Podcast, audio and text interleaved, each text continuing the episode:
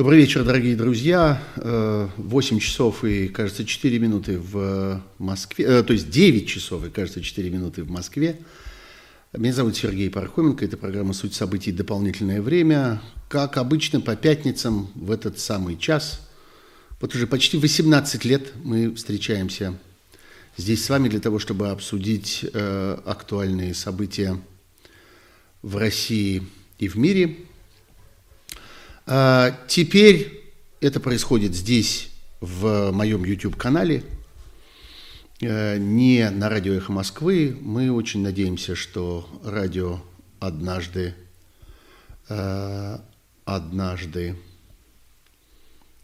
возвратится. Но вы видите, что э, уже сейчас происходит такая постепенная, постепенная организация всех кого вы привыкли слышать на «Эхе Москвы». Появился канал «Живой гвоздь», все больше и больше там трансляций. А многие другие приглашенные авторы, ведущие э, «Эхо Москвы» ведут свои каналы. Мы постепенно все это координируем вместе. Я очень надеюсь, что в какой-то момент э, я тоже э, как бы соединю свои усилия с коллегами.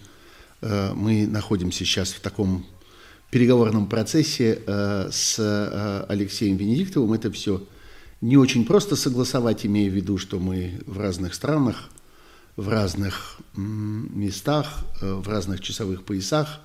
У многих из нас есть свои каналы и так далее. Ну, в общем, я думаю, что все это постепенно устроится. И по существу мы с вами восстановим «Эхо Москвы» сначала вот таким ютубовским способом. YouTube, конечно, в любую минуту может закрыться.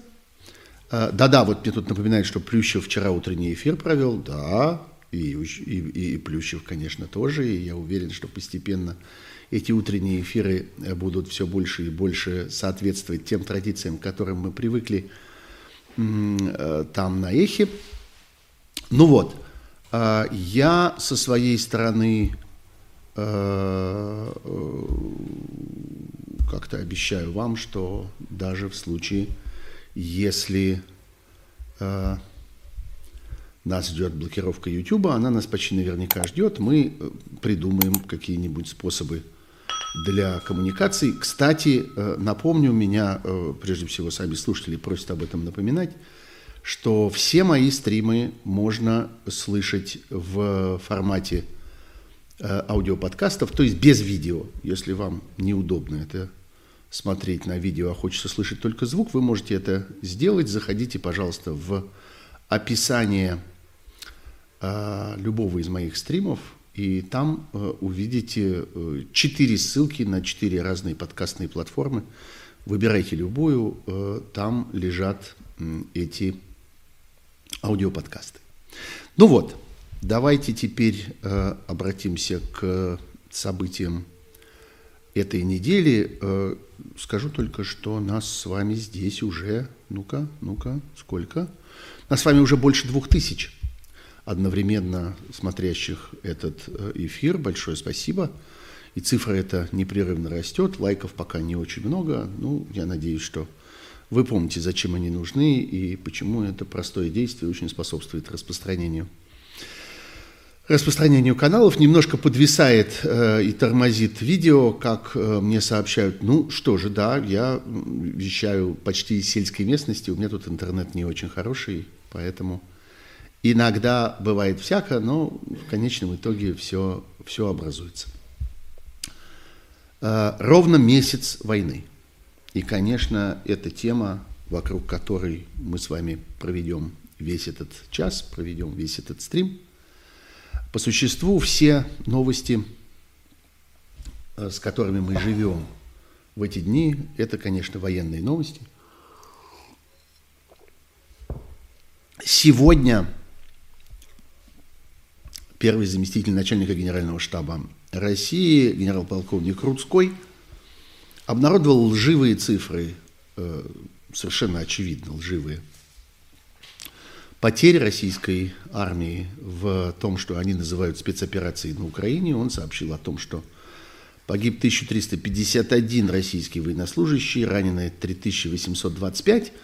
Ну, э, из этих двух цифр э, только э, одно обстоятельство похоже на правду. Вот эта оценка соотношения один к трем между убитыми и ранеными, она в мировой военной аналитике считается правдоподобной. И обычно примерно так и оценивают соотношение между этими видами потерь. Но э, западные наблюдатели, которые анализируют события по многим разным источникам, начиная от э, э космических съемок спутниковых и кончая всякими перехватами, э, работой в соцсетях и фотографиями, которые публикуются в разных э, интернет-ресурсах, они оценивают э, количество убитых сейчас в России, э, с, российской стороны, примерно в тысячу человек в день. Сами можете понять, насколько это отличается от тех цифр, которые обнародуют российские власти и в том числе российское военное командование. Среди вот этих э, загадочных потерь есть э, двое военнослужащих, судьба которых нас интересует особенно – и э, судьба которых, э, состояние которых пока выглядит не очень ясным. Это министр обороны Сергей Шойгу и начальник генерального штаба Валерий Герасимов. Они куда-то делись. Вчера были предприняты судорожные и довольно смешные попытки продемонстрировать российскому населению министра обороны. Для этого был показан странный дергающийся ролик длиной примерно 11 секунд – непонятно в точности, что это такое, внешне было похоже на съемки мобильным телефоном с, с телевизионного экрана. Это довольно удивительный способ передавать официальные сообщения о деятельности министра обороны воюющей страны.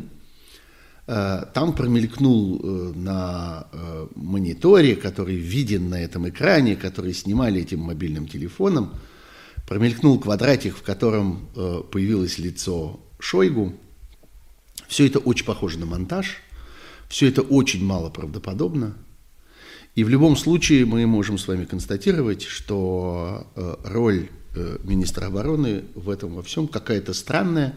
Впрочем, она была странная, если вы следили за моими эфирами на «Эхе Москвы», а потом стримами последних уже многих месяцев, вы могли обратить внимание, что я довольно часто говорил о Шойгу, и говорил о нем как о человеке, который чрезвычайно тщательно э, пытается остаться в стороне от э, основных военных событий, которые происходят в России. А, в частности, э, как-то так получалось, что ни во время вот той войны на юго-востоке Украины, которую поддерживала Россия на протяжении восьми лет с 2014 года, ни во время сирийских военных действий, как-то особенно мы министра обороны не видели. И это заставляло, например, меня думать, что он как-то очень заботится о том, чтобы в тот момент, когда придет какой-то час расплаты, в тот момент, когда э, возникнет вопрос о том, а кто, собственно, вместо обезумевшего российского диктатора должен оказаться во главе страны, вот тут выяснится, что вот у нас есть тут высокопоставленный деятель, в прошлом даже прямо целый министр обороны, который ни при чем, который за это не отвечает, и за то не отвечает, и тут как-то не виноват, и там не отметился, и здесь не замазался. Э, так что вот, ну, почему бы вот его и э, не признать, почему бы с ним и не согласиться. У меня вообще на протяжении уже многих лет есть ощущение, что Сергей Шойгу сидит в кустах и ждет своего часа. Возможно, э, я совершенно не могу этого исключать, хотя у меня нет, разумеется, никаких твердых сведений об этом. Возможно, что эта мысль посещает не только меня одного. А возможно, что в той ситуации, когда весь мир надеется увидеть труп обезумевшего диктатора, э, который развязал войну. Действительно, это поразительная ситуация, редкая ситуация, редкая ситуация прямо в истории человечества, когда прямо весь мир – Э, ждет смерти одного человека. И э, как-то, ну вот я как аналитик и обозреватель могу вам это констатировать. Это факт.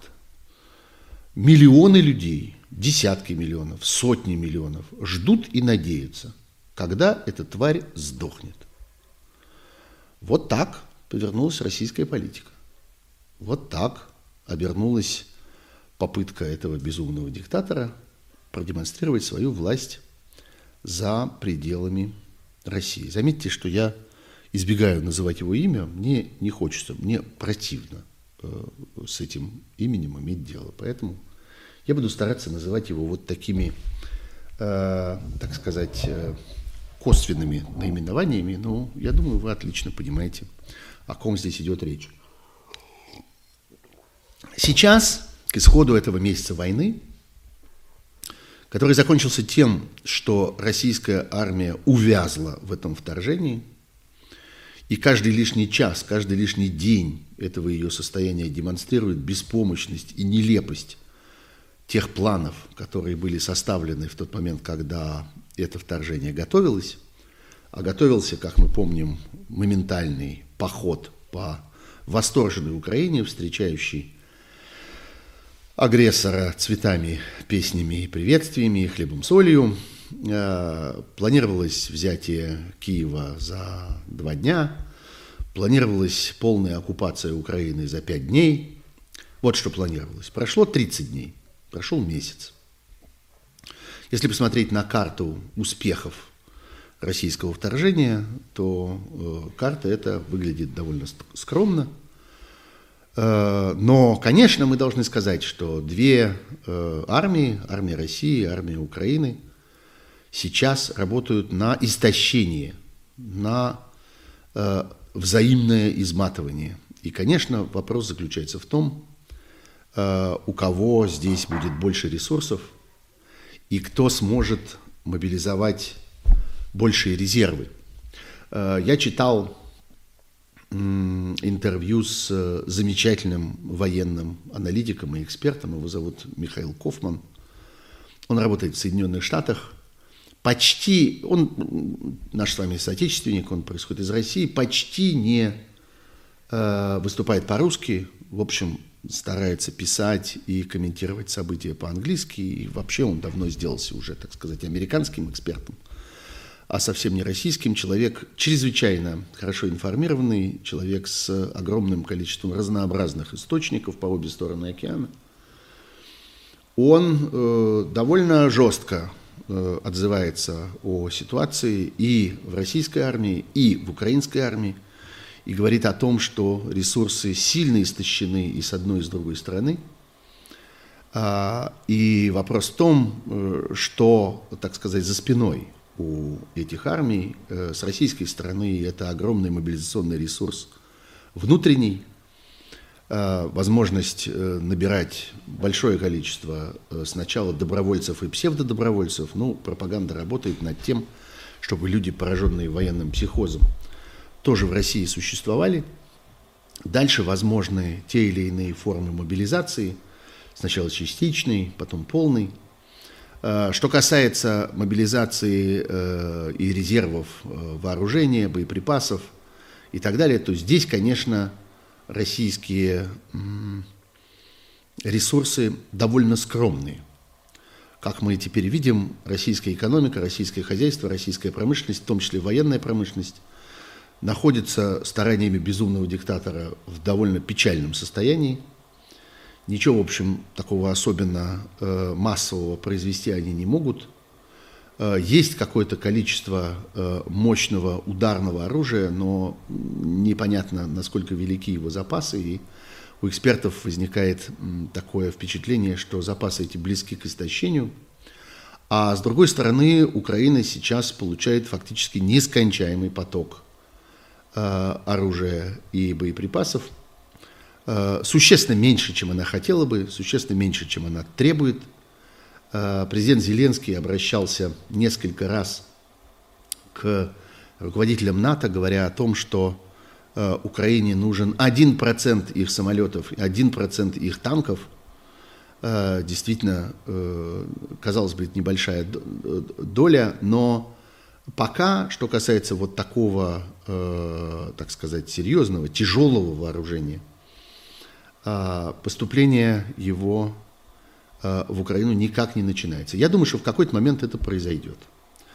В отличие от того, чего Украина очень бы хотела, закрытие неба, объявление Украины бесполетной зоной, на это мало шансов, потому что это означает действительно прямое столкновение и э, те мои читатели и слушатели, которые мне пишут, э, вот объясните нам, почему НАТО и почему э, Соединенные Штаты и Европа не соглашаются на э, то, чтобы объявить э, Украину бесполетной зоной и закрыть э, украинское небо, ведь э, они же таким образом дождутся Третьей мировой войны. Ну вот надо отдавать себе отчет, что если это закрытие неба произойдет – почти немедленно произойдет какое-то прямое боестолкновение. Этого боестолкновения безумный российский диктатор очень хочет, он очень надеется втянуть э, непосредственно военные силы НАТО, военные сил, силы Европы и Соединенных Штатов в этот конфликт, потому что именно это, ну, я уже несколько раз говорил об этом, именно это позволило бы ему перенести переговоры Э, на другой формат, начать переговариваться не с э, украинским руководством, а с натовским. Он очень этого хочет, он очень надеется, что ему удастся завести переговоры с НАТО для того, чтобы потом возложить на ту сторону, на натовскую сторону, заботу о контроле над Украиной, заботу о том, чтобы э, э, именно НАТО отвечало за там, отсутствие партизанской войны, сопротивления, подчинения достигнутым договоренностям и так далее. Если вдруг эти договоренности состоятся с НАТО, в общем, Путин мечтает об этом. А если вам нужны подробности, послушайте э, предыдущие мои стримы, я довольно подробно здесь там об этом говорил. Так вот, если произойдет закрытие неба, то это немедленное боестолкновение и по существу немедленное начало Третьей мировой войны в той или иной форме. Конечно, э, э, натовская сторона этого всячески избегает. Она готова поддерживать Украину, но не э, считает возможным вступать в прямой боевой контакт с российской армией, поскольку это будет иметь чрезвычайно тяжелые политические, прежде всего, последствия.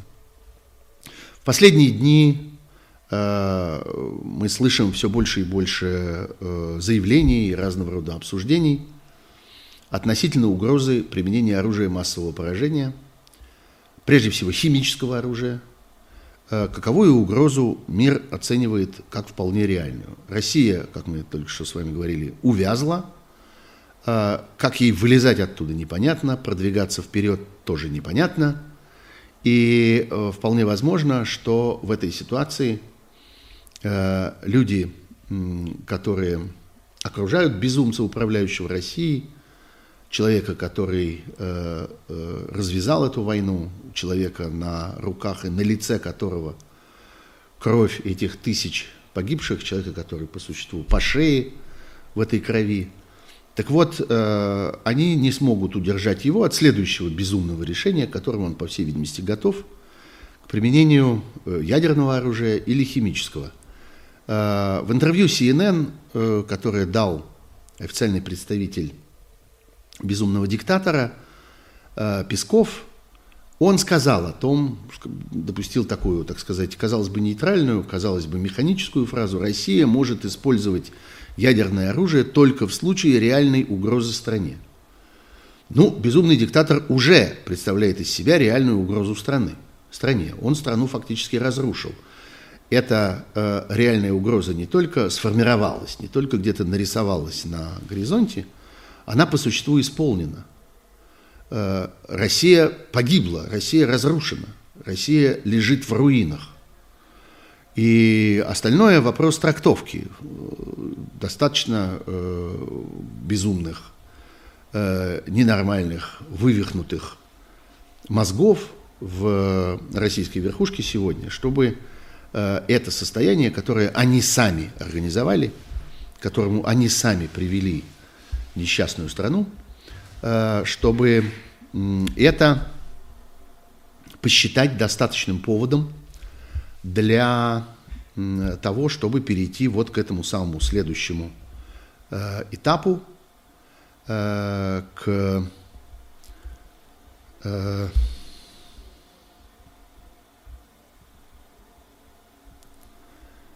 к применению тяжелого оружия. А вот такого э, уже не конвенционного, что называется, конвенционального, что ли, я все время путаюсь в этих двух словах, меня военные эксперты поправят, а м, вот такого м, оружия, э, которое по существу означает э, настоящую мировую войну, потому что, несомненно, повлечет за собой аналогичный ответ – а, президент Байден заявил э, два дня тому назад, что в случае э, применения химического оружия в Украине Соединенные Штаты ответят. Вот так он сформулировал. А, э, это, надо сказать, довольно двусмысленная формулировка, потому что в ней не хватает самого главного, в ней не хватает описания того, чем, собственно, они ответят. И помощнику президента по национальной безопасности Джейку Салливану сегодня, 25 марта, на брифинге для журналистов пришлось, разумеется, разъяснять эту позицию.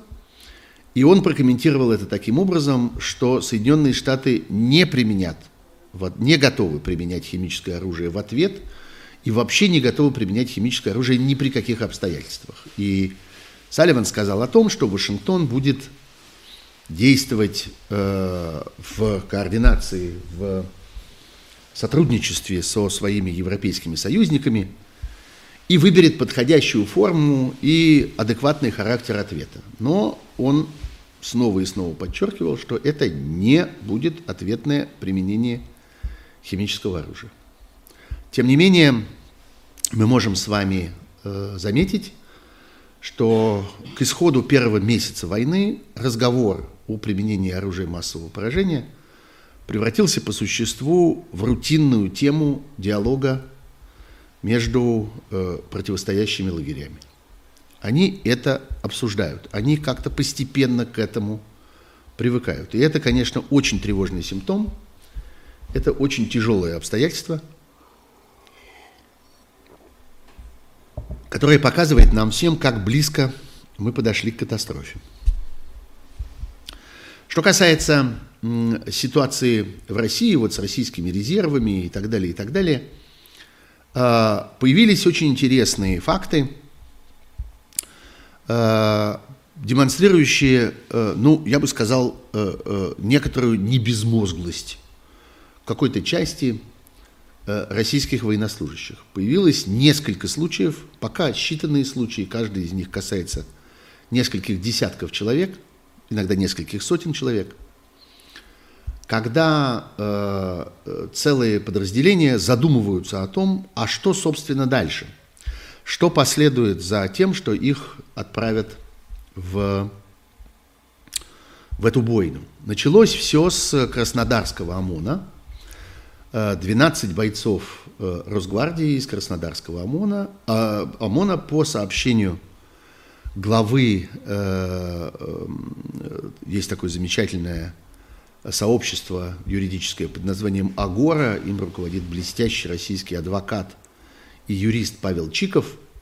Вот он сообщил о том, что 25 февраля капитан полиции Фарид Читов, командир взвода оперативной роты ОМОН Росгвардии по Краснодарскому краю и 11 бойцов его роты отказались исполнить приказ командира отряда о пересечении границы РФ и дальнейшем следовании на территорию Украины – Дело в том, что, как они справедливо заметили, я думаю, что они для того, чтобы это заметить, проконсультировались с кем-то из юристов там на месте. А, пересечение границы вот такое, без загранпаспортов, ни у кого из них нет загранпаспортов. Вообще, э, надо напомнить, что э, сотрудники российских силовых ведомств, они по большей части лишены возможности пересекать легально, обычно, ну, я не знаю, в отпуск или еще как-нибудь, пересекать э, границу России – и бывать за границей. Им это запрещено, у них либо нет загранпаспортов вовсе, либо они обязаны сдавать, у кого они есть, свои загранпаспорта, начальству на хранение. Так вот, у этих бойцов не было никаких загранпаспортов, и было совершенно очевидно, что в случае выполнения приказа о перемещении в Украину они должны будут пересечь границу незаконно. не так, как это делается обычно. Не через пункт паспортного контроля с постановкой там в паспорте штампов о въезде и так далее. Это уголовное преступление с точки зрения России, незаконное пересечение границы. С другой стороны, когда они появятся таким образом на территории Украины, то окажется, что они совершают еще и уголовные преступления по законам Украины. И они потребовали, чтобы эта ситуация была урегулирована. Чтобы если кто-то собирается отправить их в Украину, кроме того, они заявили о том, что никто не позаботился о том, чтобы членораздельно объяснить им задачи их отправки в Украину и задачи той операции, которая там происходит – а, а, так вот, они потребовали, чтобы кто-то им это разъяснил, и чтобы кто-то позаботился о том, чтобы их пересечение границы было, а, было законным, было э, процедурно разумным. Надо сказать, что этот краснодарский ОМОН еще с начала февраля находился на территории Крыма, и оттуда э, должен был отправиться, как им сообщили, на проведение учений под названием «Заслон-2022». Ну, эти объяснения их не убедили, и они отказались. А, сейчас а, этот э, отряд ОМОНа расформирован, люди эти уволены из Росгвардии, но им оказывается юридическая помощь, есть адвокаты, которые представляют их интересы. И э, уже принят иск о восстановлении на службе трех первых э, участников этой, э, этого отказа из 12. И э, мы с вами будем с интересом наблюдать за этим судебным процессом. Но интересно, что вслед за э, вот этой историей с э, кубанским ОМОНом из Краснодара, Такие же истории произошли с э, подразделениями ОМОНа в Крыму, в Новгороде, в Омске, в Ставрополе. И там сотрудники обращаются за адвокатской помощью и требуют, чтобы их интересы были э, защищены. Тем временем происходит большая,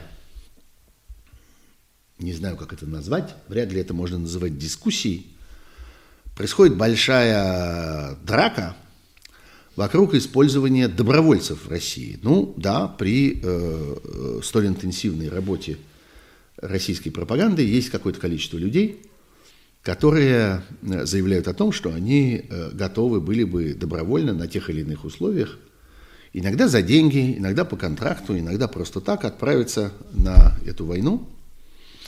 А пока формально на федеральном уровне – российское руководство заявляет о том, что оно не объявляет набор добровольцев, хотя есть очень много сообщений из региональных военных комиссариатов о том, что они уже ведут запись таких людей.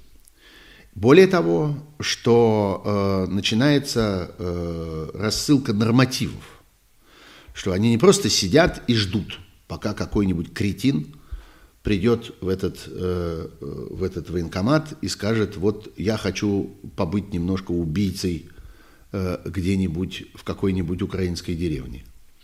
Хочу побыть карателем, захватчиком, агрессором и кровавым палачом. Э, нет, не то, что они просто так сидят и ждут. Они начинают довольно активную агитацию. Они начинают распространять сообщения о том, как это сделать, в местных ресурсах интернета, в местной прессе, на предприятиях распространяются сообщения о том, что вот э, в военном комиссариате э, есть там такие-то служащие в таких-то кабинетах, в такие-то часы. Вы можете прийти и записаться, имея при себе такие-то документы. Немного документов, собственно, паспорт и военный билет для этого нужен. Э, заключить контракт или, в общем, заявить о том, что вы э, хотите быть э, добровольцем. Так что формальные заявления верховной российской власти не соответствуют той практике, которая уже началась. Из этого следует, что регулярных частей российской армии перестало хватать для подпитки этой агрессии в Украине и, что называется, дно там уже показалось. И вот они скребут по этому дну. Тем временем Есть еще большая история с тем, кого они называют добровольцами с Ближнего Востока. Из Сирии, Ливана. Это не добровольцы, это наемники. Э, это люди, которые, собственно, в общем, ничего кроме как убивать других людей э, не умеют, потому что они многие уже теперь годы, а если говорить о Ливане, то и десятилетия живут в ситуации, когда это единственный их, так сказать, промысел. Э, и вот эти люди стали предлагать свои э, услуги для того, чтобы подкрепить захватнические усилия российской армии в Украине. А, дальше вокруг этого довольно много всякой мифологии, что вот предлагались эти люди э, для э, фронта э, вокруг Донецкой и Луганской самопровозглашенной республик, а те будто бы отказались, говорили, что нет, мы сами. Я вот не верю ни одной секунды, но пропаганда распоряжается таким образом. То же самое происходит с так называемым трофейным оружием. Путин э, на, э, на э, точнее не Путин, а Шойгу э, Я вот сейчас смотрю. А, нет, и Путин тоже. И Путин тоже на последнем заседании Совета Безопасности Оба говорили о том, что вот, что касается поставки вооружений западного производства, которое оказалось в руках российской армии, это я цитирую Путина. А, конечно, я поддерживаю, сказал Путин. Зачем я назвал его по имени? Я же не хотел называть его по имени. Этот свихнувшийся кретин сказал, я поддерживаю возможность передачи их в воинские подразделения Луганской и Донецкой народной республик. Сказал мировой палач – развязавший войну в Украине. Пожалуйста, сделайте это. Если нужны какие-то здесь решения на моем уровне, сказал палач, пожалуйста, я готов. Вот. Министр обороны Сергей Шойгу, пропавший без вести, без следа и находящийся непонятно, то ли под арестом, то ли в запое, то ли в поисках э, необосранных штанов, я не знаю, э, чем в точности он в этой ситуации занят, э, он поддержал это предложение, что вот, дескать, у нас есть предложение для обеспечения более высокой боеспособности милиции, он бандитов называет милицией, ЛНР и ДНР, передать им на вооружение средства противовоздушной обороны, в частности ПЗРК и противотанковые ракетные комплексы. Сказал будто бы Шойгу. Сказал ли он это в точности, мы не знаем, потому что нет никакой уверенности, что он в действительности принимал участие в этом заседании Совета Безопасности. А может быть и принимал. Бог его знает.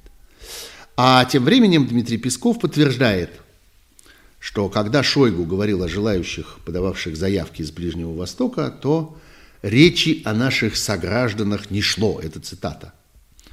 А планируется ли это в дальнейшем, ему, Пескову, неизвестно. Вот, собственно, такие новости э, мобилизации и новости, собственно, армейской жизни на фоне этой самой военной операции.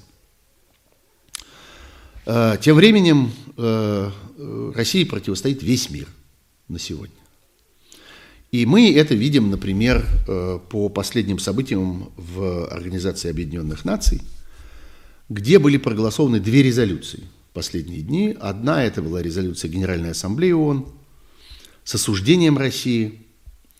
Она была подготовлена делегациями Франции и Мексики.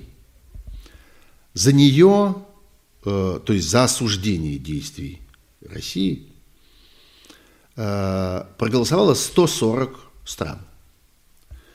Военное наступление России на суверенной территории Украины и его гуманитарные последствия имеют такие масштабы, которых международное сообщество не видело в Европе на протяжении десятилетий. Вот это вот цитата из этой резолюции. Это резолюция Генеральной Ассамблеи ООН. Это, в общем, документ, так сказать, этический и за ним не следует э, никаких непосредственных действий. Но такие документы, э, вообще процедура принятия таких документов была э, создана Генеральной Ассамблеей ООН для того, чтобы определять э, соотношение сил в мире, для того, чтобы определять количество стран, которые поддерживают или не поддерживают ту или иную идею, ту или иную политическую позицию, и пытаться увидеть воочию, так сказать, качество этих стран. Вот 140 стран проголосовали за эту резолюцию с осуждением России, 5 стран проголосовали против. Это, собственно, сама Россия, это Белоруссия, естественно, и три державы, которые поддержали Россию и Белоруссию. Три державы на весь мир. Это Сирия, Северная Корея и Эритрея. Эритрея – это э, небольшая страна на северо-востоке Африки, которая в результате серии э, всяких, э, надо сказать, драматических событий, э, мятежей, путчей, гражданских войн, э, огромного количества всякого кровопролития откололась от Эфиопии. Вот вы представляете себе Эфиопию, да? А вот от нее откололась еще некоторая страна, которая не захотела быть Эфиопией, а захотела быть отдельно. Вот эта страна, не до Эфиопия, вместе с Северной Кореей и Сирией – поддержала Россию и Белоруссию. Э, that's all, как говорят наши э, англоязычные друзья. На этом все. Есть еще 38 стран, которые воздержались из разных соображений. Некоторые из соображений надменности и, так сказать, поддержания загадочности в своей позиции, потому что они хотели бы продавать свою позицию задорого – это, например, Китай и Индия. Некоторые э, это страны, которые зависимы э, от России, которые так или иначе считают себя под угрозой российского гнева или нуждаются в российской помощи в связи с какими-то более или менее катастрофическими обстоятельствами, которые им угрожают. Это Армения, сами понимаете почему. Это Таджикистан, живущий под постоянной угрозой вторжения талибов, так что сами понимаете почему. Это Казахстан, в котором в последнее время происходили некоторые события, о которых вы можете помнить. И это Киргизия, страна с очень сложной, очень сложной внутренней ситуацией. Страна действительно очень зависящая тоже от России. Ну, есть еще другие, всего 38 стран воздержались. Э, э, но э, вот я бы обратил внимание на эти страны. Китай, Индия, это важно и интересно. Армения, Казахстан, Киргизия, Таджикистан – это понятно. И, в общем, объяснимо, и даже я бы с некоторой долей иронии сказал бы простительно. Потому что этим странам приходится чрезвычайно нелегко, но им предстоит разочароваться, потому что они поставили в своей политике сделали ставку на помощь э, со стороны безумного свихнувшегося диктатора, который, конечно, их обманет, который, конечно, их э, в решительный момент предаст, как он обманывает и предает всех, с кем имеет дело на протяжении всего своего 22-летнего правления. А, вот. Есть еще вторая э, акция, которая происходила тоже в ООН – Теперь уже в Совете Безопасности ООН. Там произошла попытка принять встречную резолюцию с призывом к прекращению огня для эвакуации гражданских лиц. Встречную, почему я говорю встречную? Казалось бы, что плохого в эвакуации э, всех гражданских лиц и в прекращении огня? Э, плохого вот чего, нет осуждения агрессора. Э, агрессор должен быть осужден в такой резолюции. И на фоне этого осуждения, на основании этого осуждения, тут уже может быть прекращение огня, эвакуация гражданских лиц и другие гуманитарные акции, которые, конечно, чрезвычайно необходимы. За эту резолюцию э, из 15 членов Совета Безопасности проголосовали только двое – Россия и Китай. Остальные 13 воздержались. Ну, понятно, почему воздержались, потому что никто не хочет выступать против прекращения огня и эвакуации гражданских лиц – но всем этим 13 членам Совета Безопасности не хватает одного важного элемента. Вот этого. Осуждения агрессора.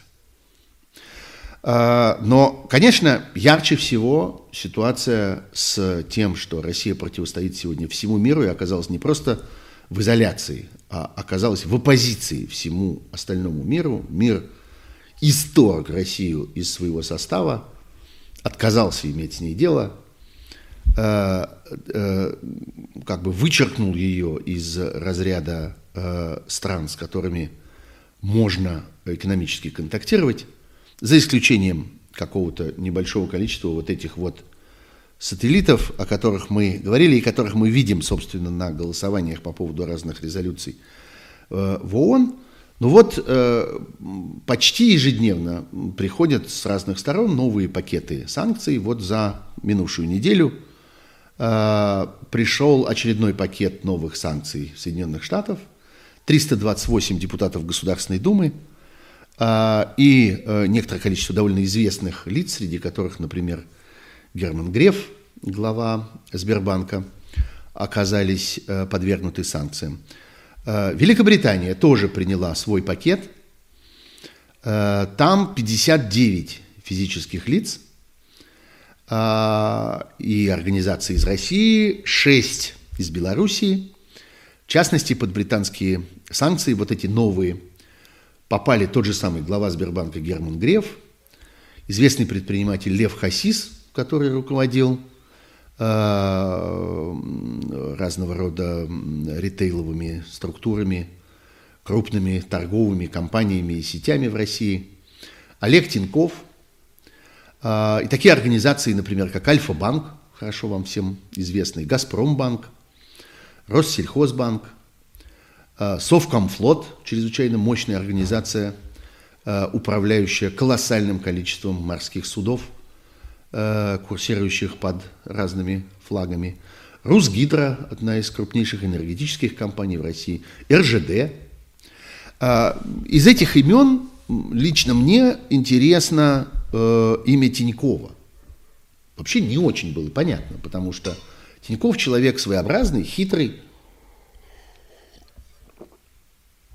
Он в свое время довольно сложно организовывал и реорганизовывал свои взаимоотношения с американским законом, с американской казной, э, то платил налоги в Соединенных Штатах, то переставал платить налоги в Соединенных Штатах, то расплачивался с долгами по налогам в Соединенных Штатах. В общем, там было очень много у него этапов этого всего, но в целом складывалось такое ощущение, что Тиньков – это человек, который очень тщательно, э, так сказать, э, отрабатывал свои взаимоотношения с властями крупнейших стран, которые сегодня э, назначают э, эти акции, эти санкции против России и разных ее влиятельных деятелей, и что его эта чаша должна была бы миновать. Но нет.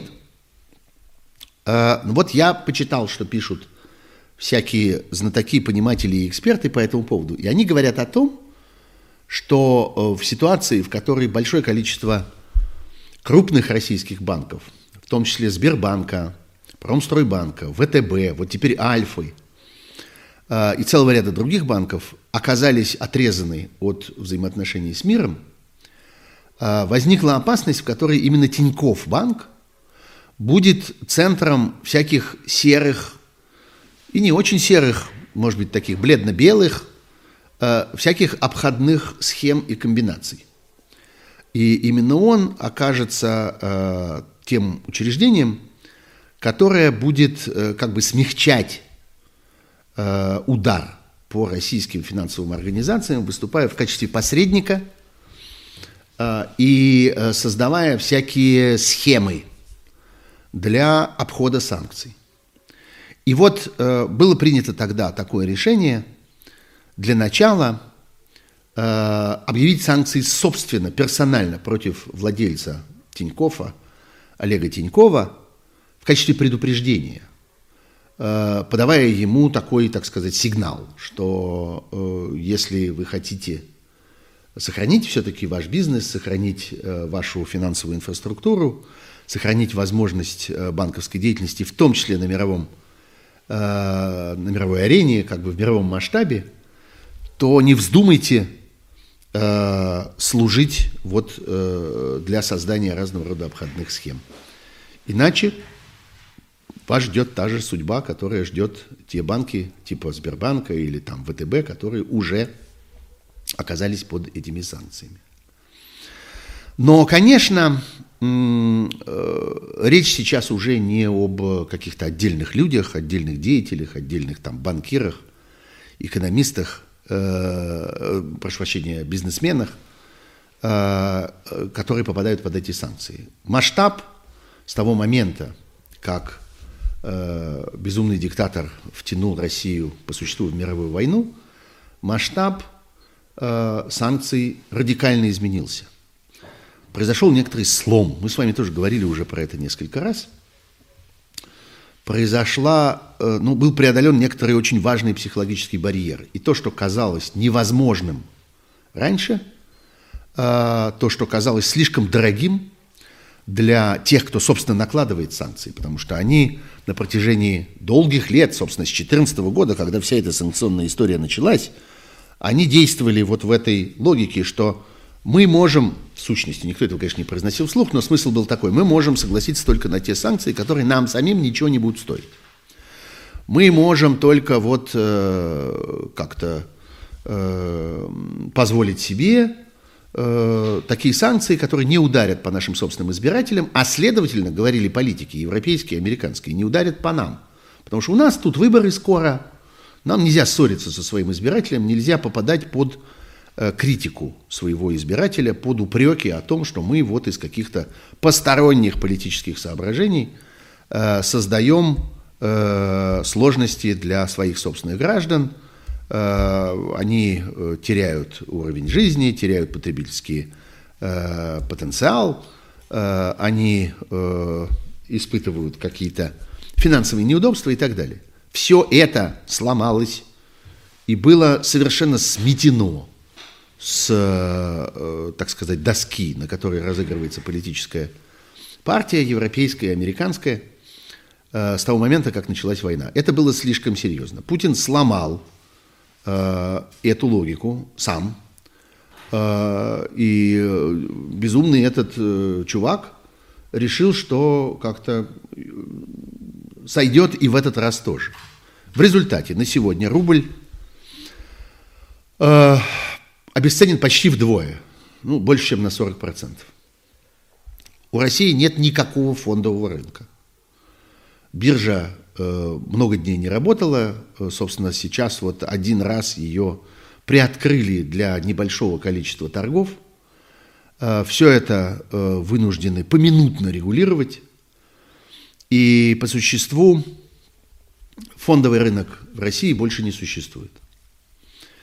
То, что называется суверенный долг, то есть государственный долг России, бумаги государственного долга, те заимствования – которые были сделаны Россией в последние десятилетия и которые тоже служат предметом биржевой торговли, в этом, собственно, их смысл, а, они э, потеряли 4 пятых своей стоимости.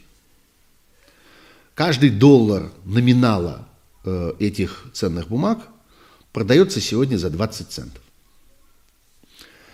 А, инфляция в России, э, которая должна была удержаться где-то в районе Э, официальных, ну, мы с вами знаем, что это все очень условные цифры, и э, те цифры инфляции, которые дает Центральный банк, они довольно лицемерные, довольно лживые, но мы можем следить за тенденцией. Так вот, лицемерной цифрой Центрального банка в ее прогнозе инфляции на 2022 год было немножко больше 5%, там, до 5,5%. Теперь эта лицемерная цифра – прогноза инфляции на 2022 год составляет 20%. Мы с вами прекрасно понимаем, что это совершенно не соответствует действительности, точно так же, как 5,5% не соответствовали действительности, также ровно и 20% не будут соответствовать действительности. Но мы можем с вами просто оценить движение вот от 5,5 до 20. А, по всей видимости, ВВП России упадет так, как он не падал а, за последние 30 лет. Не за 20 лет пребывания э, у власти безумного, постепенно свихивавшегося диктатора, или сколько он там, 22 года, а за 30 лет, то есть включая ельцинскую эпоху, с большим, я бы сказал, запасом. А, так вот, падение будет самым сильным за эти 30 лет. И, по всей видимости, в результате этого падения – доля российской экономики в мировом ВВП упадет ниже полутора процентов. В таком состоянии российский ВВП вот такую долю ничтожную он не имел никогда за время существования России. То есть, собственно, со времен падения Советского Союза. Все, что было сделано с 91 года, все, что было добыто тяжким трудом, как говорил один классический персонаж, э, весь рост, который удался России, несмотря э, на всю нелепость ее внутриэкономической политики, но благодаря нескончаемому дождю из э, нефтедолларов, который проливался на головы э, российских олигархов и российского правительства на протяжении последних 20 лет, вот все, что было создано, все это будет сейчас потеряно.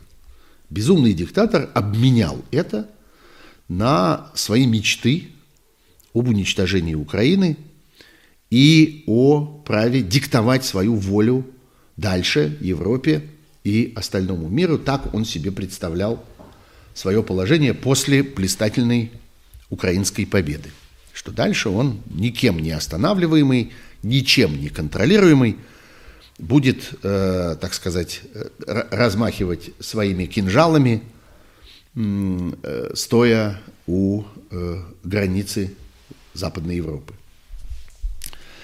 Э, ну, все вы знаете о том исходе западных компаний, которые э, э, в массе своей толпой покидают Россию, и мы с вами должны понимать, что их возвращение будет чрезвычайно тяжелым. Вот, я бы сказал, из последних такого рода событий, вы не удивляйтесь, я буду говорить все-таки не про Макдональдс, а я скажу про э, громадную французскую фармацевтическую компанию Sanofi, э, которая тоже сообщила о том, что она уходит из России.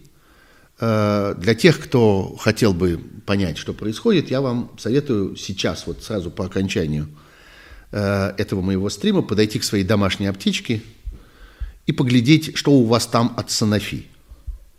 Вы там много чего найдете от Sanofi, начиная, я не знаю, с обычной ножпы, которой вы спасаетесь, когда у вас живот болит, но на самом деле э, лекарств Санофи у вас полно. Вы, может быть, этого не знаете, но это действительно так. Так вот, их не будет. Вместо них вы будете э, иметь э, мел с какими-то странными наполнителями, которые вам российские фармацевтические фирмы будут выдавать за такое же. Ну и самая главная история – это э, санкции против Центрального банка и российских финансовых резервов. 630 э, миллиардов э, резервов Центрального банка. Громадная доля из этой суммы, не вся, но большая ее часть, и эта часть постепенно увеличивается. Вот, собственно, в последние дни Франция откусила свой кусок, до которого смогла дотянуться резервов Российского Центрального банка. А это, собственно, и есть деньги, э, деньги, э, которые сегодня нужны безумному диктатору для войны. Э, это, собственно, то, что Россия потеряла за это время. Что Россия сохранила? Кое-что сохранила. Она сохранила продажи э, нефти и газа. Э, примерно 500 миллионов евро, полмиллиарда, да, полмиллиарда евро в день сегодня продолжает поступать в Россию от поставок энергоносителей в Европейский Союз. И в общем, если это будет так продолжаться, то при нынешних ценах на нефть, а цены на нефть очень высоки сейчас, это могло бы э, позволить России сохранить во всяком случае формально, не по покупательной способности, а просто по цифрам. Э, вот обещали выплатить столько, вот такую сумму, вот столько нулей, вот столько вам выплачиваем. Номинально вы ничего не потеряли. Что вы можете купить на эти деньги, это другой вопрос. потому что происходит вот это самое 20% по официальным данным, а в действительности мы даже не представляем себе, какая именно инфляция. Но, окей, мы э, э, вот продолжаем вам выдавать. То есть э, эти, эта сумма могла бы позволить России выдержать свои бюджетные обязательства. Но этой суммы не будет. Потому что сегодня уже совершенно понятно, что мир не будет покупать российский нефть и газ в тех количествах, в которых покупает сегодня. Э, твердо поставлена задача прекратить эти закупки, и разные страны движутся с разной скоростью в этом направлении. Потому что санкции изменили свой смысл – потому что э, санкции нужны теперь не за этим. Э, знаете, я э, несколько недель тому назад, но до войны еще, в одном из э, своих выступлений здесь, мне кажется, что это еще, может быть, даже была программа «Суть событий» в эфире «Эхо Москвы». Я говорил о том, что э, санкции Э, поменяли свой, э, свое, так сказать, смысловое содержание и нужны не для того, чтобы э, кого-то в чем-то убедить, передать какой-то месседж, кого-то чему-то научить, кого-то за что-то проучить, или вот, ну, как-то совершить какое-то такое смысловое воздействие на кого-то в России. Нет, санкции нужны для того, чтобы защититься от России и от людей, которые управляют ею. И именно поэтому эти санкции становились тогда, в тот момент, все более и более персональными, и постепенно возникала вот эта идея, идея, о которой очень много, например, говорил Алексей Навальный, передавая свой знаменитый список э, первоочередных э, так сказать, соратников безумного диктатора, о безумии которого, степени безумия которого нам в то время э, даже еще и было неизвестно, нам предстояло узнать об этом через несколько дней.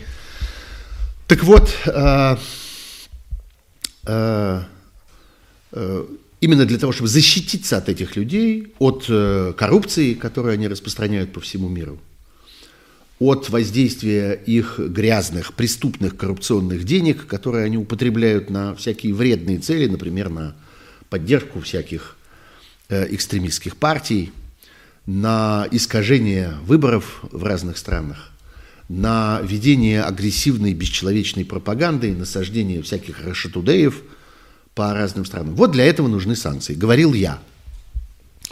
Но прошло время, случились некоторые события – Началась война. Диктатор окончательно свихнулся.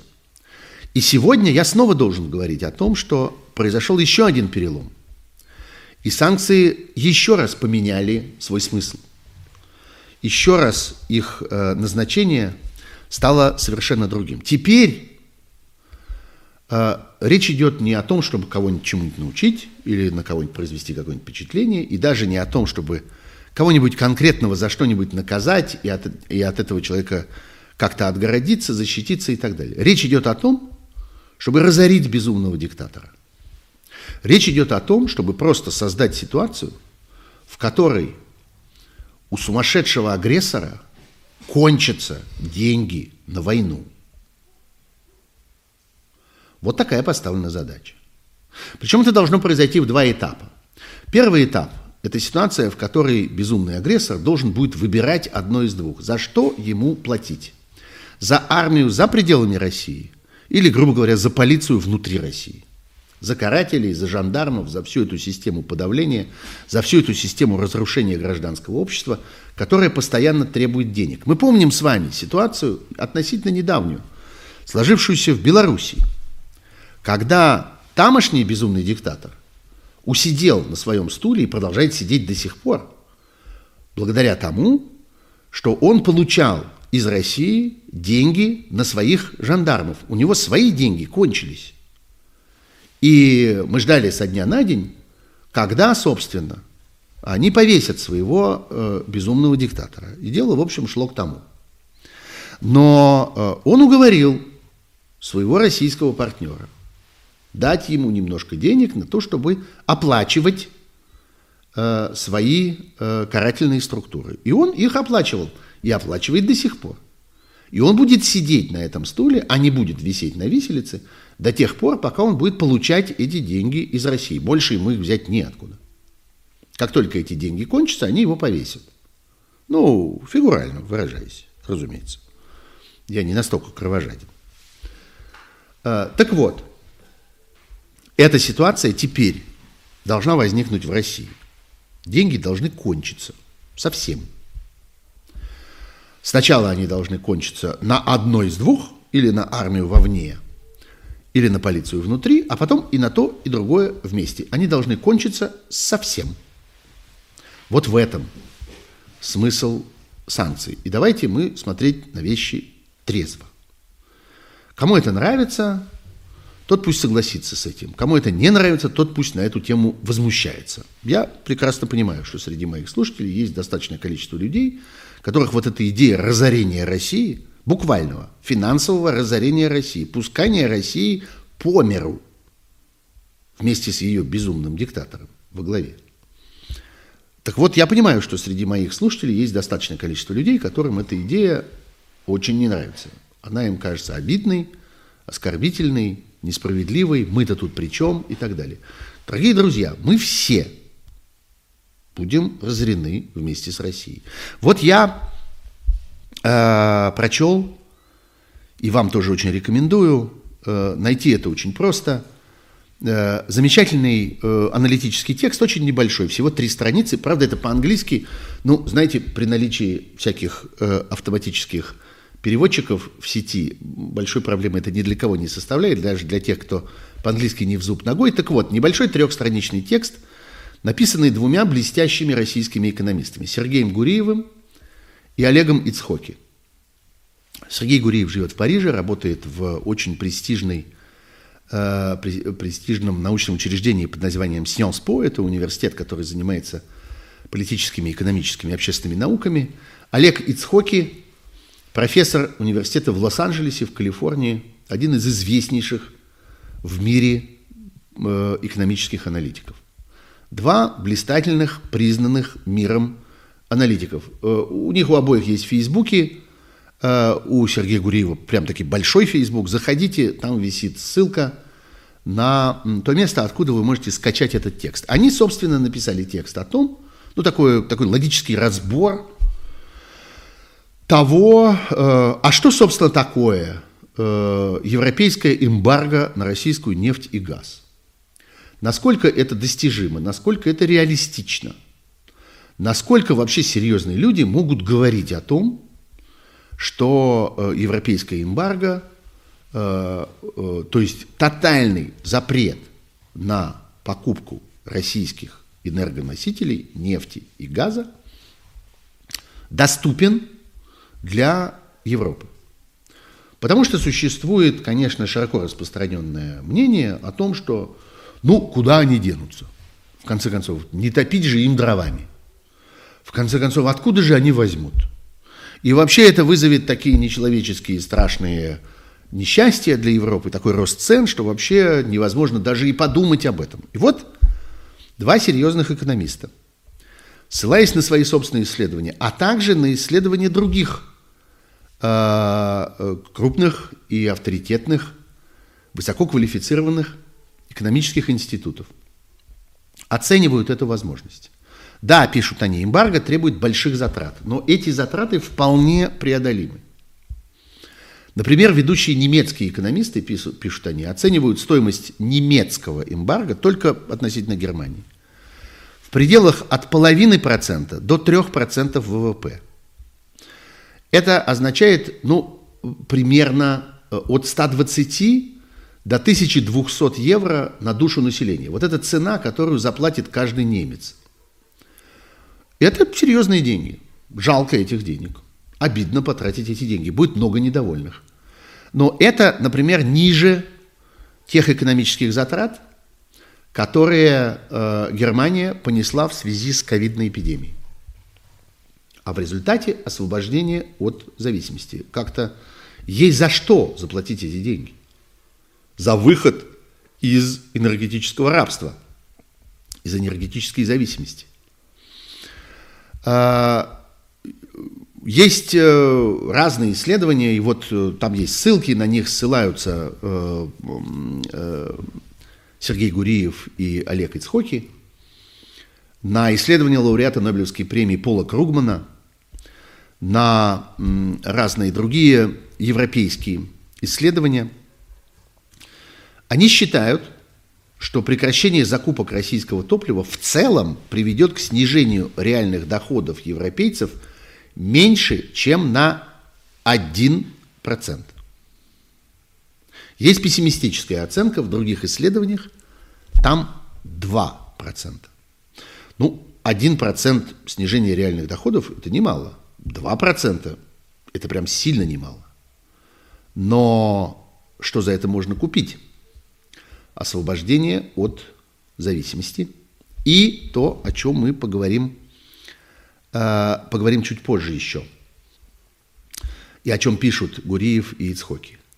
Они считают, кстати, что, например, немецкое правительство располагает достаточными возможностями э, в сфере маневра налогами, чтобы так или иначе защитить немецких потребителей. Они могут, например, субсидировать, э, то есть компенсировать населению более высокие расходы на энергию, а, э, энергию, которая получается из альтернативных источников, она довольно дорогая, вот все это ветровое электричество, солнечное электричество и так далее, а, могут направить свои резервы на ликвидацию тех последствий, которые возникнут в э, сфере рынка труда, то есть на рост безработицы. Они это делали во время той рецессии, которая была вызвана ковидной эпидемией, у них есть этот опыт, у них есть эти технологии, они могут это сделать. Но зато, если это эмбарго произойдет, то западные экономики смогут достаточно быстро перестроиться и избавиться от зависимости от российского топлива. Это я прямо цитирую этот текст. Они смогут устранить уязвимость Европы перед экономическим шантажом со стороны Путина. И вот тут наступает самая важная часть этого рассуждения. А что будет, если этого не делать? А поберечь этот 1% или эти 2%? Так вот, экономисты приходят к выводу, что отказ от введения эмбарго влечет за собой гораздо более серьезные последствия и потери. Ну, помимо, собственно, гуманитарной стороны дела, помимо того, что Европе предстоит жить с пониманием, что рядом – собственно, в Европе же, на краю Европы, происходят миллионы человеческих трагедий, тысячи смертей каждый день, разрушенные семьи, изуродованные судьбы. Но есть у этого всего еще прямой экономический аспект, потому что Европа получила в результате этой войны тяжелейший кризис беженцев, самый большой кризис беженцев – со времен Второй мировой войны. И этот кризис беженцев, уже происходящий, имеет свою цену. Он уже есть, он невоображаемый, за него уже нужно платить каждый день.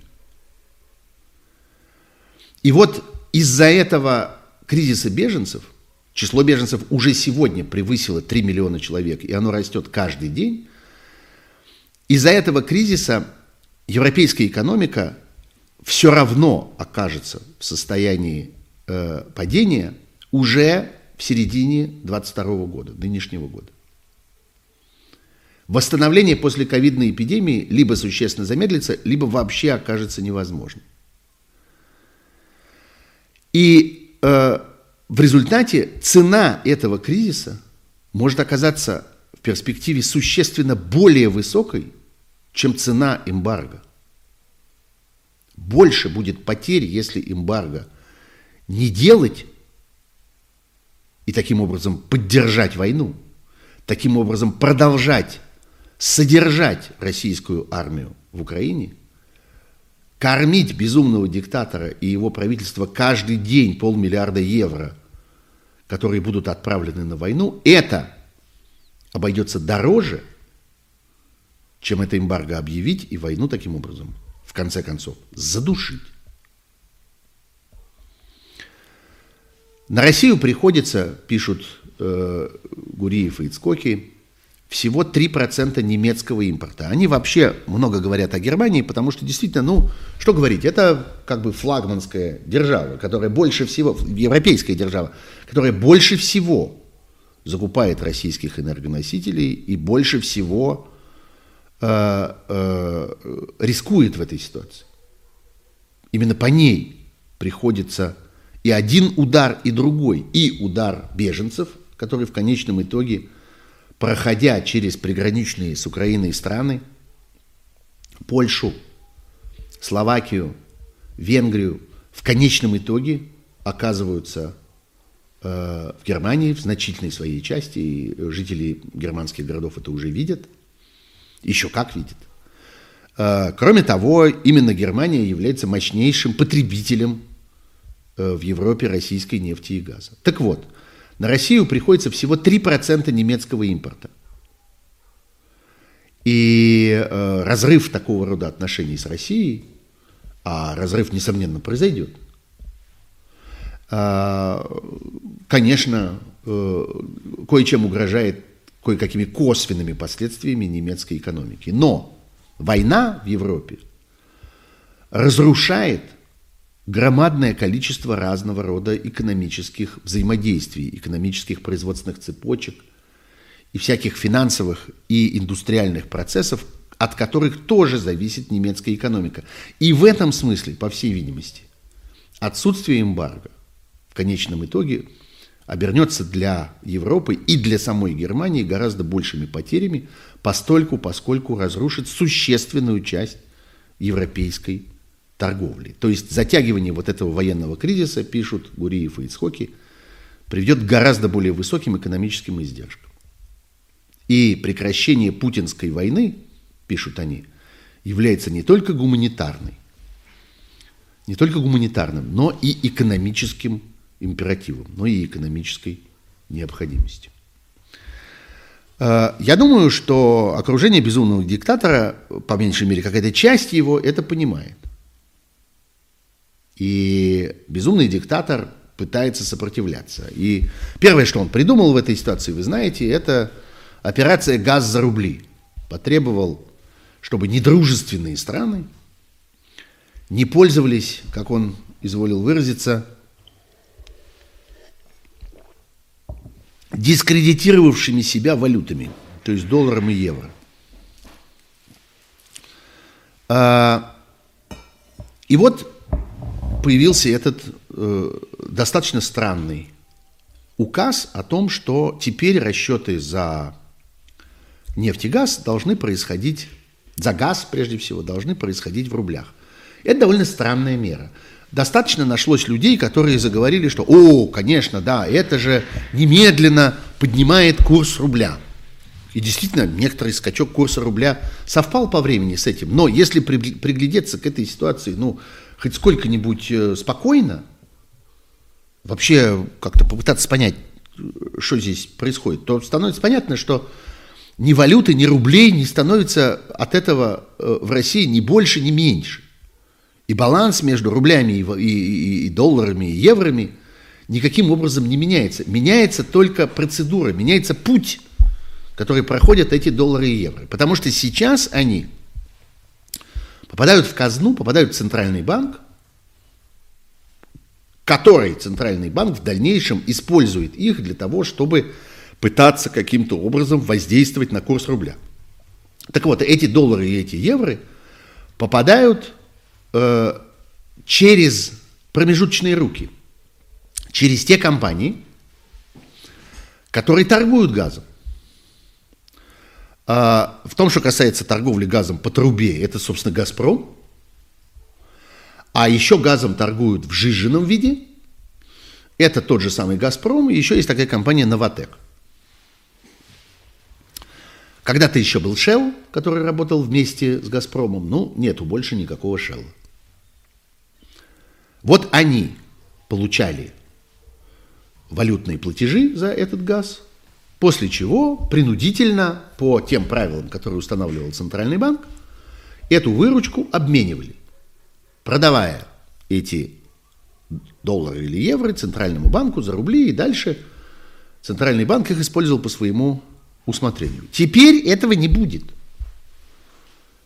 Теперь обмен э, долларов на рубли будет происходить сразу в Центральном банке. Потому что именно там, в Центральном банке, покупатели воображаемые должны будут раздобывать свои рубли, чтобы ими расплатиться с «Газпромом» или вот с этим самым «Новотеком». То есть доллары и евро сразу будут попадать в Центральный банк. Таким образом, у нас появляется некоторая версия, некоторое понимание того, а в чем вообще истинный смысл этой затеи. А он в том, чтобы исключить из этих валютных потоков вот этих посредников, «Газпром» и «Новотек». О чем это может свидетельствовать? О том, например, что сам безумный диктатор или какие-то люди возле безумного диктатора постепенно утрачивают доверие к этим двум компаниям. И начинают подозревать, что у тех есть в этой истории с безумной войной, с противостоянием всему остальному миру, есть какие-то свои собственные отдельные интересы и своя собственная какая-то отдельная тактика. И что в какой-то момент они могут избледнуть, говоря простым русским языком. Вот зачем это все в действительности устроено, а не за тем, чтобы поднимать рубль. И всякие шлюхи пропагандистские, которые кричат ЧТД, ЧТД, вот теперь-то мы их всех нагнем, вот теперь-то мы им всем покажем, за нашим рублем придут. Ну вот, собственно, все нагибание оборачивается вот этим. Войной между Кремлем и Газпромом. Еще только этого не хватало. Но, похоже, так оно ровно и происходит.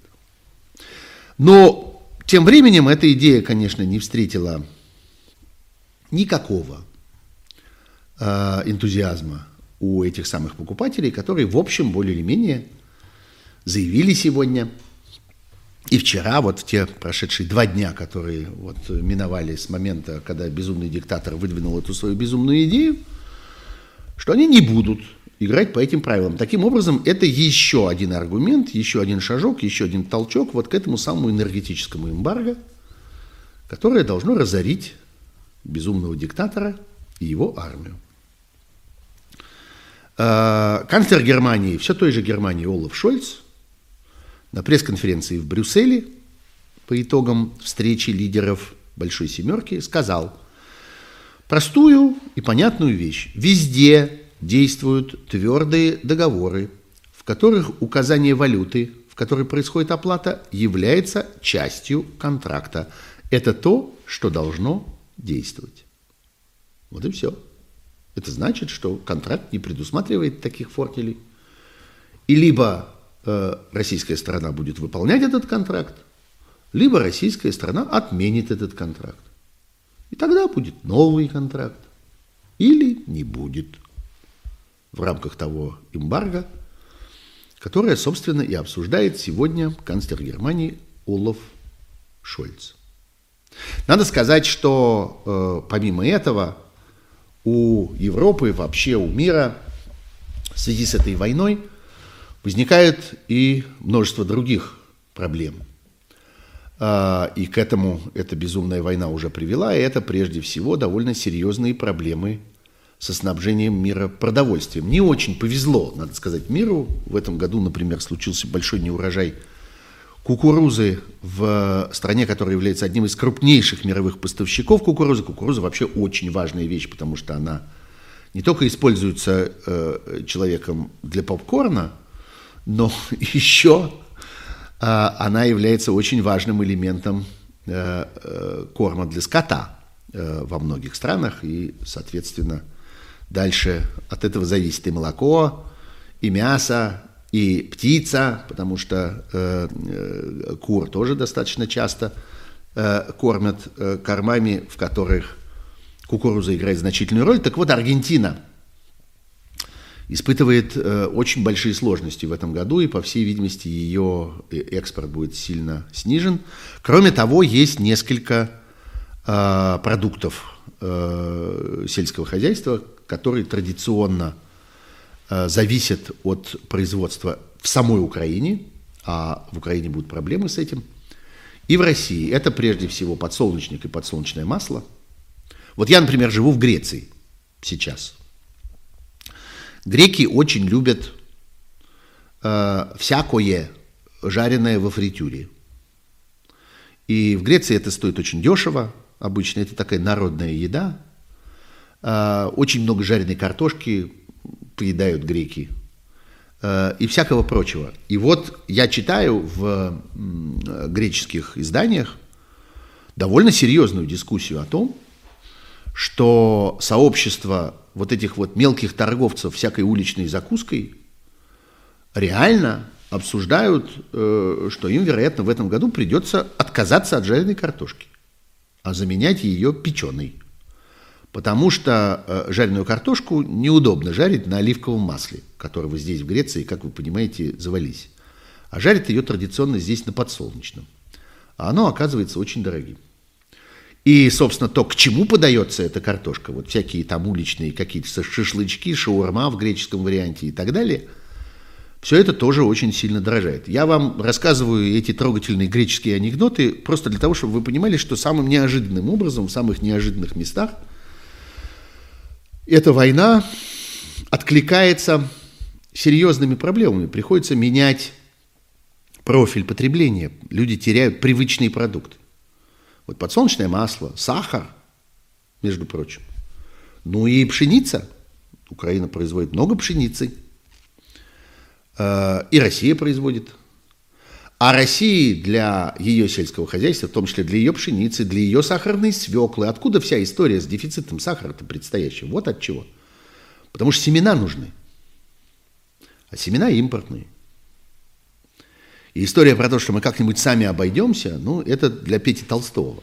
Пусть Петя Толстой рассказывает это все Леше Пушкову. Вот они вдвоем соберутся, лягут друг другу на грудь, ну и пускай как-то умывают друг друга слезами, рассказывая, что мы будем на заводах Volkswagen производить автомобиль Буратино, а еще мы будем на полях для сахарной свеклы выращивать э, золотое дерево с червонцами для этого самого Буратино. Пусть расскажут это друг другу. Это так не работает. Вот, так вот, э, европейское сообщество готовится к этой ситуации постепенно. И э, вот уже сегодня тот же Олаф Шольц говорит о том, что правительство ФРГ готово направить 34 миллиона евро для начала. Это самый первый транш, самый первый шаг. Понятно, что цифры будут совсем другие в конечном итоге – на борьбу с голодом и с продуктовыми дефицитами, которые возникают в связи с этой войной.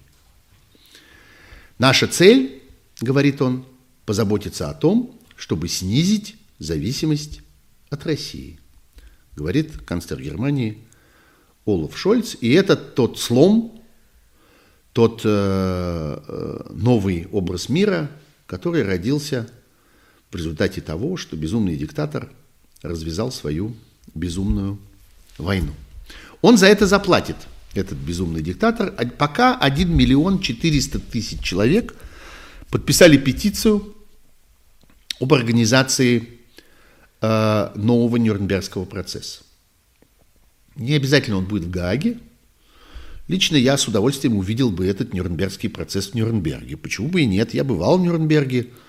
Прекрасный город, там замечательные есть организационные возможности для того, чтобы устроить там этот процесс. И зал есть исторический, почему бы не использовать его снова?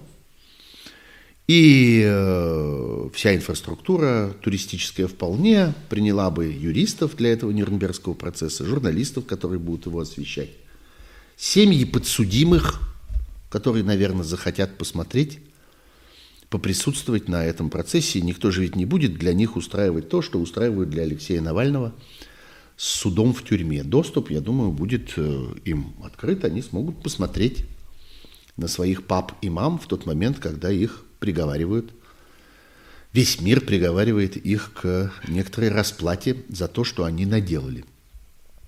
Пока миллион четыреста тысяч человек это подписали, а, среди них есть, например, э, довольно известные лица. Ну вот э, обнаружилось, что среди них есть два бывших премьер-министра Великобритании, Гордон Браун и Джон Мейджор.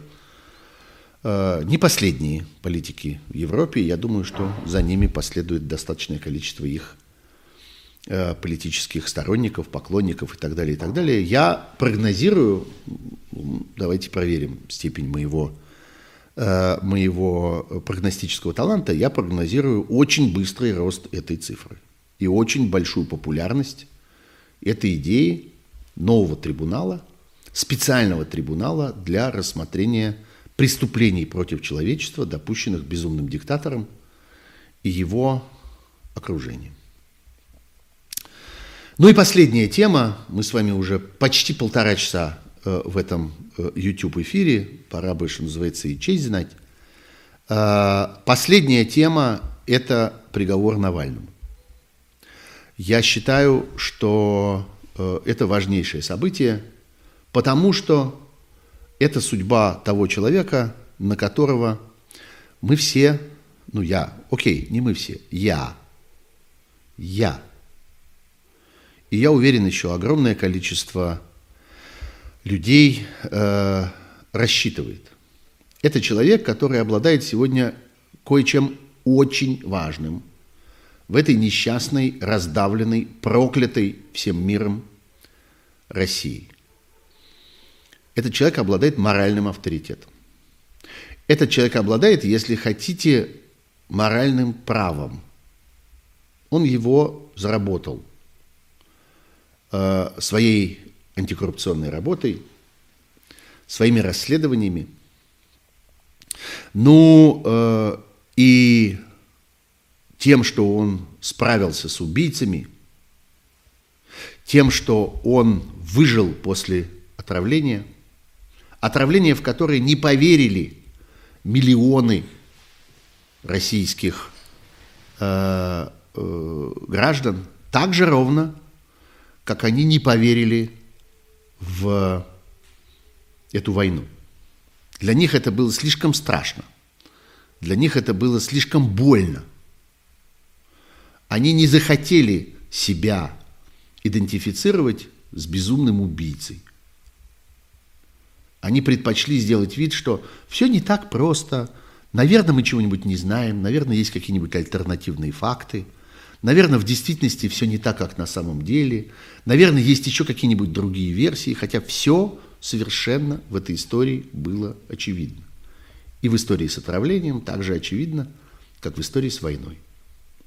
И вот э, Алексей Навальный вернулся в Россию, и Алексей Навальный будет сидеть в тюрьме не 9 лет, которым его присудили э, на этом безумном, смехотворном, комическом процессе. Кто следил, тот, что называется, э, в цирке не смеется после этого, как после советской армии. Так вот, э, он будет сидеть не 9 лет, он будет сидеть столько минут, сколько потребуется, чтобы избавиться от безумного диктатора. Потому что за ним нет никакого преступления, за ним нет никакой вины, но за ним есть э, моральное превосходство, с которым безумный диктатор, собственно, и попытался справиться. И для того, чтобы справиться с Навальным, он разломал всю Россию. Вот ведь что произошло. Он в этой своей безумной борьбе с тем, что было ему неподвластно, сломал все. Я надеюсь, что Алексея Навального не убьют в тюрьме. Вот и все. Вот, собственно, то, что единственное остается этому безумному диктатору – из тех преступлений, которые он еще не совершил. Остальные уже на нем. Вот и все. Ладно, давайте я на этом закончу. Мне кажется, что основные события мы обсудили. Э, мы встретимся с вами в понедельник в 9 вечера. Будет мой очередной стрим. Я теперь Каждую пятницу и каждый понедельник в 9 часов вечера выхожу здесь в эфир. Иногда выхожу еще в промежутках между этими днями, тогда, когда есть э, тема, тогда, когда есть повод, тогда, когда есть собеседник. Не знаю пока, кто будет вместе со мной в эфире понедельник, но, уверяю вас, это будет какой-нибудь интересный, стоящий человек. Я думаю, вы могли уже убедиться, что я по этой части мыло не ем, что называется. Спасибо вам большое, что вы были со мной эти полтора часа. Это была программа «Суть событий. Дополнительное время». Я Сергей Пархоменко. Не забывайте, пожалуйста, подписываться на мой канал, не забывайте ставить эти самые лайки,